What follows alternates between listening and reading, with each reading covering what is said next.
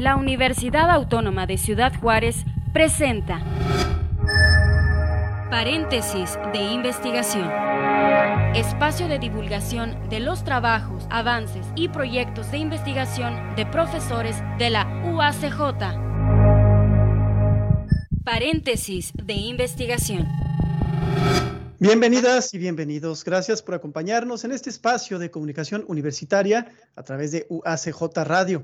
Mi nombre es Gustavo Cabullo Madrid y estaré durante los próximos minutos con usted en este su programa de paréntesis de investigación, una producción de la Universidad Autónoma de Ciudad Juárez. En paréntesis de investigación buscamos la cercanía con nuestros profesores investigadores a fin de conocer de viva voz sus más recientes trabajos personales y colaborativos, aportes para nuestra comunidad fronteriza. En esta ocasión nos acompaña el doctor Oscar Armando Esparza del Villar. Él es profesor investigador del Instituto de Ciencias Sociales y Administración Recientemente, el doctor Óscar Armando Esparza fue galardonado con el Premio Estatal de Ciencia, Tecnología e Innovación Chihuahua 2021 por su robusta trayectoria académica inclinada en la psicología. Doctor Óscar Armando Esparza del Villar, bienvenido. Muchas gracias, Gustavo. Es un gusto estar aquí con usted. Es un gusto también para nosotros recibirlo esta mañana. Eh, este premio lo tomó por sorpresa, doctor. Platíquenos qué sintió al enterarse. Eh, Sabes que sí me tomó por sorpresa porque eh, la convocatoria fue a finales del año pasado. Ya no recordaba que estaba en, en, este, pues que había participado en este premio y me tomó por sorpresa. La reacción fue de alegría. Sabes que me dio mucha alegría porque tú metes tu trayectoria de las investigaciones que has hecho y pues te evalúan junto con otros investigadores de todo el estado. Entonces el saber que gané el premio, eso me llenó de, de mucha alegría y también de satisfacción, ¿no? Este, saber de que, pues en comparación con otros colegas que también son excelentes investigadores, en este año me, me tocó a mí este, recibir el premio. Felicidades, doctor. Le comento que el doctor Oscar Armando Esparza del Villar cuenta con una licenciatura en psicología en UTEP, también una maestría en psicología y un doctorado en psicología también en UTEP. es miembro del Sistema Nacional de Investigadores. Eh, es profesor con perfil PRODEP, Premio Estatal de Ciencia, Tecnología e Innovación 2021, este año, que dice que lo tomó por sorpresa, en el área de ciencias sociales y humanidades. Entre sus líneas de investigación destacan la psicología experimental y clínica de la salud, violencia y su relación con la psicología. Doctor, ¿cómo ves si empezamos ya con el cuestionario, con las preguntas a indagar sobre su carrera? Adelante, Rafael, muchas gracias. Me gustaría que eh, en esta parte, en este primer segmento, platiquemos sobre algunos aspectos de su vida, doctor. Eh, ¿De dónde es originario usted? Soy de aquí de Ciudad Juárez, aquí nací y aquí he vivido toda mi vida, aunque estudié en Estados Unidos en El Paso, iba y venía todos los días, entonces de aquí soy. ¿En qué zona de la ciudad creció? Sabes que crecí por eh, la Paseo Trufo de la República y Avenida del Charro, muy cerca de Llana e IT. Por eso ah, muy cerca, cierto, cierto, acá y también pegado en la franja fronteriza, ¿no? Sí, también así es. ¿Cómo apreciaba la vida un infante usted, doctor, desde niño? ¿Cómo veía, cómo visualizaba la vida? Sabes que eh, tuve unos padres eh, buenos, eh, amorosos. mi infancia fue regular como la de cualquier niño. Salía a la calle a jugar, me quedaba viendo la tele. no tenemos internet, me gustaba leer libros que compraban en la casa, enciclopedias, con mis amigos, primos, hermana. Entonces fue una infancia regular, normal y muy feliz. ¿Recuerda qué libro fue el primero que leyó? Em, sabes que tuvo que haber sido alguno del kinder, ¿no? Cuando uno va al kinder y les ponen estos cuentos, ¿no? Eh, debió haber sido un cuento, ¿no? Realmente no recuerdo, pero, pero este, algo así debió haber sido. Pero se interesó por la lectura, doctor. Digo, le pregunto esto porque ay, es muy lamentable, es muy lamentable que ya recientemente la gente no se interese en la literatura, ¿no? Ya un texto largo ya le sacan la vuelta. Sí, así es. Sabes que en la carrera y en la formación en el posgrado tienes que leer porque esa es parte de tu formación. Eh, y ya otro tipo de literatura, fíjate que ya medio de grande, en los últimos dos años, más o menos dos años y medio, he estado leyendo como nunca. Entonces, y lo estoy disfrutando bastante. Se me hace que porque ya estoy más relajado, más tranquilo, ya no tengo eh, las prisas de otros tiempos y de los podrados y entonces, fíjate que ahorita es cuando más estoy leyendo. ¿Cómo fue su paso, doctor, por la secundaria, por la preparatoria? Eh, en la secundaria eh, estuve en Estatal 16, cerca donde estaba el consulado americano antes. Fue una etapa de transición muy interesante, nuevos amigos, ¿verdad? diferentes a los de la primaria, muy, muy interesante. Sabes que me fue bien, era buen estudiante, de hecho, en el último año, ¿no? Este, recibí algún tipo de reconocimiento. Eh, y entonces, no, siempre me, me, ha gustado la escuela y en la secundaria, pues no fue la, la excepción. Doctor, ¿y cómo nace su gusto por la investigación inclinada a la psicología? ¿Cómo y cuándo nace su gusto? ¿Sabes que se decantó por esto? Cuando estaba este, en la elección de la carrera en Estados Unidos, tomé las básicas, que son como dos años en los cuales tú puedes tomar clases sin definir tu carrera. Estaba entre ingeniería, psicología y comunicación. Al final de cuentas, tuve que sentarme el día que me pidieron que tenía que decidirme, vi pros y contras y elegí la psicología porque me interesaba ayudar a la gente ya cuando empecé la carrera, yo pensando en ser un terapeuta, me di cuenta que dentro de la psicología está el área de la investigación y como hay muchas cosas que todavía no sabemos, pues hay un área de oportunidad bastante grande en cuanto a generar conocimiento dentro de la psicología. Entonces, si quería ser ingeniero porque me gustaban los números, imagínate encontrarme números en la psicología, pues fue la combinación perfecta. Entonces, ya en los posgrados, ya en la maestría y en el doctorado, pues tomaba clases de, investigación y realmente fue como que una, en ese momento, eh, descubrimiento agradable, una coincidencia que yo no esperaba y por eso me ha gustado tanto esto de la investigación. ¿Cómo está eso de los números y la psicología? Haz de cuenta que para generar conocimiento tenemos que usar el método científico. Entonces, el mismo método que se usa en la química, en la física, en cualquier ciencia, en cualquier ciencia natural, también se usa en las ciencias sociales. Y las mismas estadísticas que se usan en las ciencias naturales, las tenemos que usar en las ciencias sociales. Entonces, la ciencia te das cuenta que es igual en todas las áreas. Lo único que cambia es el contenido de lo que estás estudiando. Y aunque sean cuestiones psicológicas, tienes que saber de eh, pruebas test, de correlaciones, que básicamente te sirven para analizar relación entre variables, entre una infinidad de, otros ah, análisis que podemos hacer. Doctor, ¿y usted tuvo la oportunidad de poner su propia clínica, atender pacientes? Fíjate que no tuve la oportunidad de hacerlo porque mi gusto y mi formación en la maestría y posgrado fue en investigación. Entonces, saliendo del doctorado, automáticamente apliqué aquí en la Universidad Autónoma de Ciudad Juárez como profesor de tiempo completo y entonces es aquí donde la universidad brinda la infraestructura también para hacer investigación. Entonces, realmente nunca tuve eh, la oportunidad ni el tiempo para hacer una clínica de atención. Mi formación fue en investigación y eso es en lo que me he dedicado en toda mi vida profesional después de, de haber terminado el doctorado. Doctor, sin duda, una de las carreras más demandadas aquí en Juárez es la psicología lejos de las ingenierías, lo mencionábamos ahorita. ¿A qué se deberá? Yo creo que se debe a que las personas les interesa eh, este tema de la psicología, los temas de la psicología, porque son cosas que vives en el día a día. O sea, todos los días tienes, eh, convives con otras personas, tienes relaciones interpersonales, con padres, parejas, tienes inseguridades, tienes tristezas, eh, cuestiones emocionales. Entonces, las personas siempre están interesadas en, saber cómo ser mejores personas, en saber cómo controlarte, el saber qué aconsejar, eh, qué caminos puedes tomar. Entonces, yo pienso que esto es bastante atractivo porque la psicología es una de esas eh, áreas que puedes aplicar para ti mismo. y creo que yo creo yo que eso lo hace bastante atractivo. Doctor, ¿y sus primeras investigaciones cuáles fueron y por qué? Mira, cuando empecé en la maestría en el doctorado fueron mis primeras investigaciones y desarrollé esta línea de investigación en el fatalismo, que es una creencia en la predestinación, esta creencia que tiene la gente que lo que va a pasar, va a pasar. Lo escrito, escrito está y así serán las cosas. Y es un tema muy relevante en varias cuestiones, sobre todo en Estados Unidos, y lo relacionan mucho con las personas latinoamericanas. Eh, entonces ahí empecé, y fíjate que esta rama de la investigación que llevo a cabo desde entonces es la que más impacto ha tenido, porque este tipo de, de estudios que he hecho es el que más han citado, desarrollé una escala, por ejemplo, de fatalismo, y es la que más han citado, han traducido otros idiomas y constantemente me están eh, eh, escribiendo al respecto, como una vez al semestre o dos veces al semestre.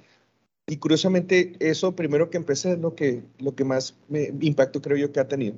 Pero continúo con esta temática, ¿no? Eh, ¿Sería, es por la violencia que se ha visto, se ha vivido aquí en Ciudad Juárez? Bueno, en todo el país, ¿no? Sí, en todo el país. Sabes que sí la he continuado, pero lo que hemos encontrado es, es distinto a lo que esperamos encontrar la gente no es más fatalista después de la violencia, por ejemplo, y no se relaciona con muchas cosas. De hecho, hace poco publicamos un estudio, hace como dos años, con un investigador alemán, donde hicimos una comparación entre múltiples países, y resulta que los alemanes en Alemania, ¿verdad? ellos son más fatalistas que los mexicanos, por ejemplo. Entonces, al, al analizar este tema y ver las comparaciones o relaciones con otro tipo de comportamientos, vemos que no es tan fuerte o no necesariamente es como a veces pensamos que es. ¿Cómo es una persona con pensamiento fatalista? Una persona con pensamiento fatalista es, vamos a decir, este, bueno, voy a salir, sé que hay violencia, pero si me va a pasar, me va a pasar. O sea, está escrito, ¿para qué me preocupo? Si de tomos me toca y me pongo, pues me va a tocar. Si me toca y no me pongo, de tomos me va a dar. Si no me toca y me pongo, no me va a dar. Entonces, básicamente es el hacer las cosas y pensar o saber de que, ¿para qué me preocupo si lo que va a pasar va a pasar? Que hasta cierto punto, fíjate, puede tranquilizar a las personas. Hicimos un estudio recientemente publicado con migrantes en donde el fatalismo para ellos eh, lo relaciona con menos ansiedad, por ejemplo. Si tienen estas ideas de que, bueno, si me va a ir bien, me va a ir bien, si no, pues no, eso los hace que sean, por ejemplo, menos ansiosos, fíjate, curiosamente. Entonces, básicamente, eso viene siendo el, fatalismo. Estamos charlando con el doctor Oscar Armando Esparza del Villar. Él es ganador del Premio Estatal de Ciencia, Tecnología e Innovación Chihuahua 2021. Le compartimos que nuestro investigador invitado hizo dos tesis, una para su maestría y otra para su doctorado, las cuales denominó Tesis de maestría, factores derivados de escalas de fatalismo y su relación con variables relacionadas con la salud. La tesis de doctorado la tituló Desarrollo de una medida de fatalismo multidimensional. Doctor, pues qué tópicos, ¿no? Ahorita platicamos sobre el fatalismo, sobre la negatividad de las personas y mi pregunta sería, ¿qué papel han jugado los medios de comunicación aquí en Ciudad Juárez para el ánimo de los juarenses, para el ánimo de las personas? Fíjate, curiosamente ahorita que estábamos este, platicando un poquito acerca del tema, al principio de la violencia hicimos un estudio donde medíamos qué tan seguido las personas veían las noticias en los medios de comunicación y algunos índices de salud mental. Aquellas personas que veían más las noticias presentaban mayores niveles de ansiedad, por ejemplo, o mayores niveles de depresión. Entonces, eh, hay, hay que recordar que para las personas los medios de comunicación, pues no nomás los expone a la información, sino que también se perciben como cierta autoridad, ¿no? Las personas que están en la tele deben de ser importantes, por lo tanto, si dicen algo es, es importante, entonces claro que termina influyendo. También, ¿sabes? Lo que encontramos es de que sí influyen los medios de comunicación en las personas en su estado de ánimo, pero ¿sabes también qué sucede? Que cuando las personas se sienten muy abrumadas por lo que ven en las noticias, dejan de verlas entonces, esa es una de las respuestas que a veces sucede. Hay gente que dice, no, yo ya no veo las noticias porque nomás me estresa. O sea, en el sentido de que sí se sienten afectadas por lo que ven. Doctor, y ahorita que mencionábamos sobre el fatalismo, eh, hay gente que es fatalista, pero de forma muy negativa.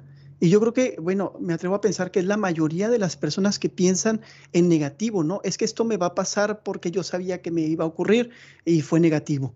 ¿Por qué ¿Por qué somos así? ¿Y qué consejo le daría a las personas que, que continúan esa línea? Es que no me va a ir bien en el viaje, es que no voy a ganar, es que no voy a obtener este año el premio eh, Chihuahua 2021.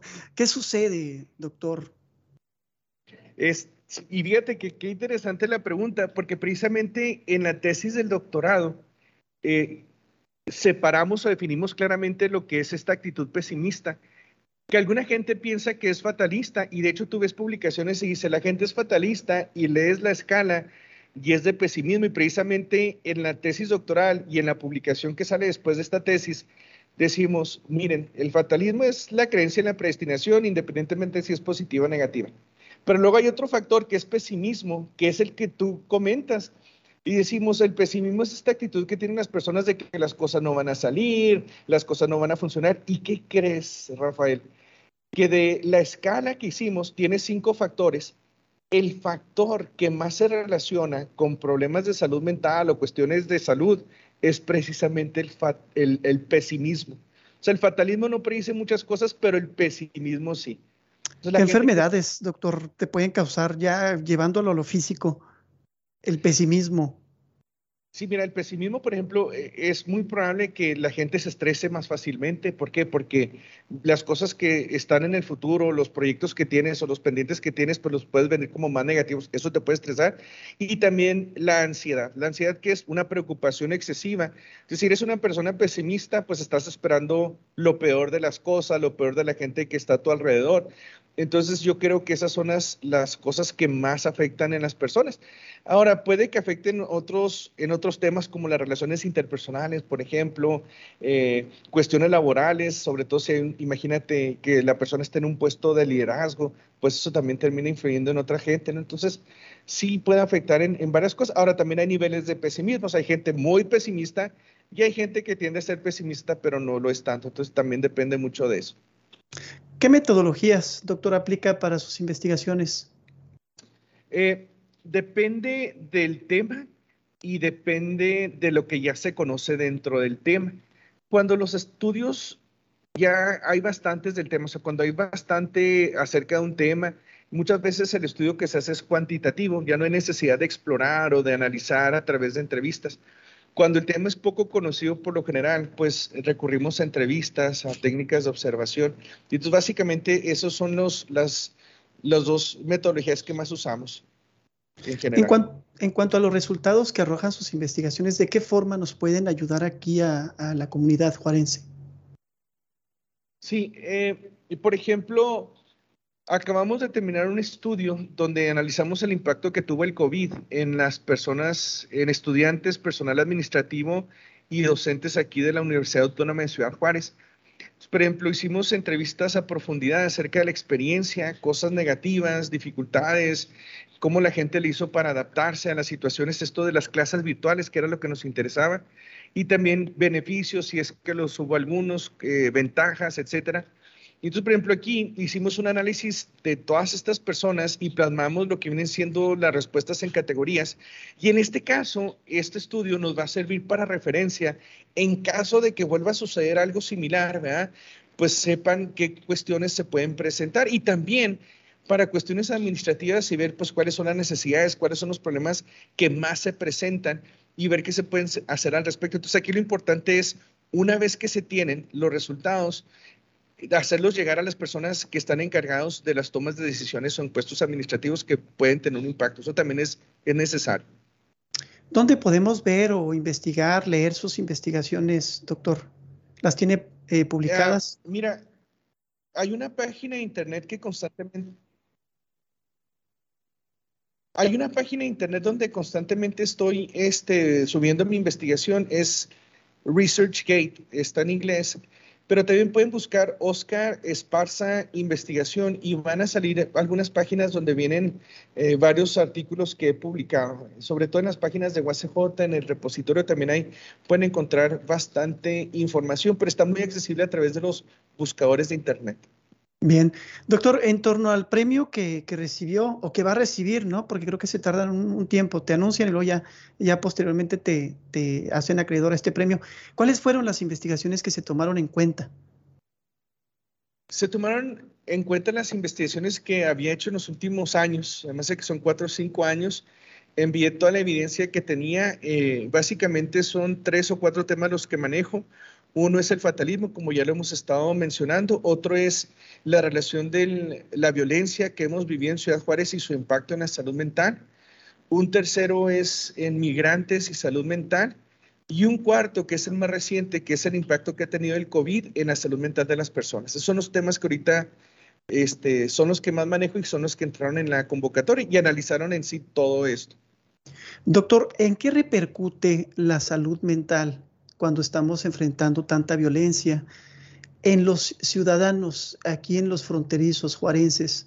¿Cómo usted visualiza el comportamiento, las emociones del juarense o de quienes viven aquí en esta frontera?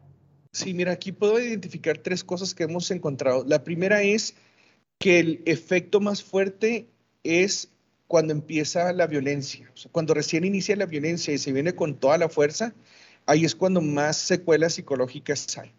Eh, también vea en las personas que se han visto afectadas, también ahí pues vemos que hay un impacto más fuerte. Lo segundo que hemos encontrado es de que después de cierto tiempo las personas tienden a adaptarse, o sea, la gente es resiliente.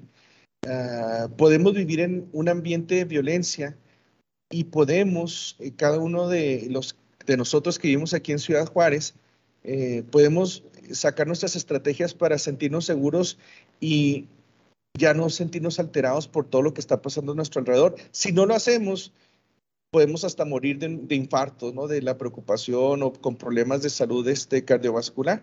Y lo tercero que hemos encontrado es de que si la violencia afecta eh, en personas y han desarrollado ansiedad, problemas de ansiedad, problemas de depresión o algún tipo de trastornos, pero no son todas, es un porcentaje específico de gente que inclusive puede que ya traiga una predisposición a experimentar este tipo de trastornos. O sea, sí afecta, pero en un porcentaje menor de lo que creemos. Y en contraparte, ¿ustedes han encontrado apatía hacia la ciudadanía en relación a, lo que se ha estado viviendo? Y ya nada más, yo ya no nada más la violencia, sino ya lo aunado a, a la pandemia, ¿no? Fíjate que... Eh, Porque se dijo que, eh, perdón, eh, doctor, se dijo que durante la pandemia hubo mucho, mucha violencia intrafamiliar, por ejemplo, ¿no? Violencia hacia las mascotas. por ejemplo, aquí pues, hemos encontrado lo siguiente. Sí, de acuerdo.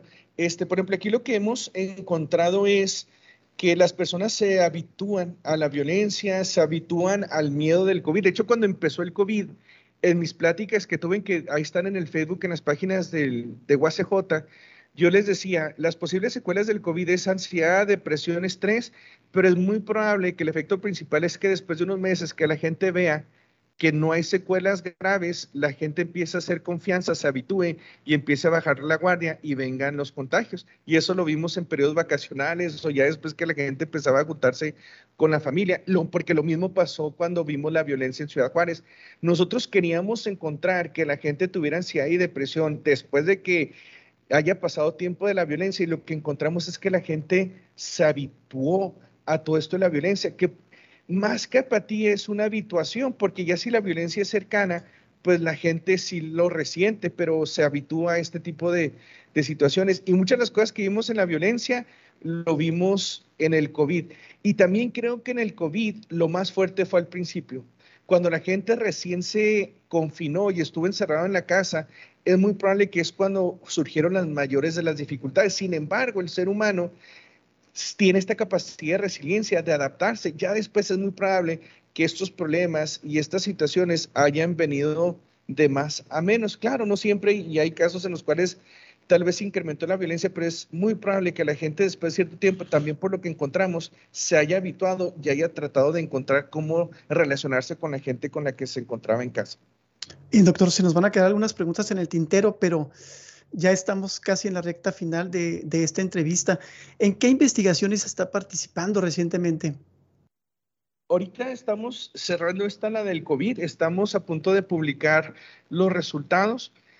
Ahorita estoy terminando también un estudio cualitativo de la evaluación de unos programas de escuelas de perdón y reconciliación, donde analizamos a gente que ha pasado por momentos muy fuertes, asesinatos de parejas, asesinatos de los padres, de hermanos, y, ver cómo a través de este proceso de las escuelas de perdón y reconciliación ha logrado perdonar. Estamos escribiendo un libro al respecto y también pues cerrando el tema del COVID, que seguimos trabajando en algunas estudios que tenemos ahí que no hemos publicado y lo mismo con migrantes también. Hemos estado trabajando en ello y ahorita es en lo que estamos eh, trabajando. Qué duro, doctor, los temas eh, que menciona con las familias, e-, ese acercamiento, ¿no? Ha de ser un poco difícil para usted. Eh, a un psicólogo, esta pregunta va fuera de guion, pero a un psicólogo le afecta lo que, lo que ve, lo que palpa, lo que olfatea en torno a, las, a los pacientes. Sí, claro, sí, sí le afecta, le puede afectar y hay niveles de afectación. Por eso es importante que el psicólogo, sobre todo el terapeuta, tenga terapias o sesiones de contención en donde pueda hablar de todas estas cosas. Es necesario inclusive para la salud mental. Muy, muy necesario. Porque es importante, otra vez volvemos al premio Chihuahua 2021, porque es importante participar en este tipo de convocatorias, doctor. Es importante porque es un tipo de incentivo para los que hacemos investigación y también porque se da a conocer por los estudios que hacemos. Entonces, pues la gente, si ganas el premio, te preguntan y eso pues se distribuye. Creo yo que eso a veces falta en la ciencia. La gente la hace, pero no, no somos buenos para distribuirla y creo yo que este tipo de premios es una buena oportunidad para hacer eso. ¿Qué le dirían los estudiantes de psicología para motivarlos a la investigación y que también participen en este tipo de convocatorias? Que hay mucho por descubrir, hay muchas cosas que no conocemos, más en unas áreas que otras en la UACJ tenemos buenos programas de posgrado, eh, que es precisamente donde nos entrenan para hacer ciencia. Y entre más estudios tengamos, pues más impacto podemos tener y más podemos aportar, no solamente a la comunidad de Ciudad Juárez, sino a la comunidad mundial, porque muchas de las cosas que nosotros hacemos se publican y se ven en, en muchos otros países. Muy bien. Pues agradecemos su participación al doctor Oscar Armando Esparza del Villar. Muchas gracias, doctor. Muchas gracias por la invitación, Gustavo. Es, es un gusto haber estado aquí con ustedes. Amigos, amigas, gracias por habernos acompañado en una emisión más de comunicación universitaria a través de UACJ Radio. Se despide su amigo Gustavo Cabullo Madrid. Hasta la próxima. Paréntesis de investigación. Se realiza gracias al apoyo de la Coordinación General de Investigación y Posgrado de la UACJ. Paréntesis de investigación. Esta es una producción de la Dirección General de Comunicación Universitaria de la Universidad Autónoma de Ciudad Juárez.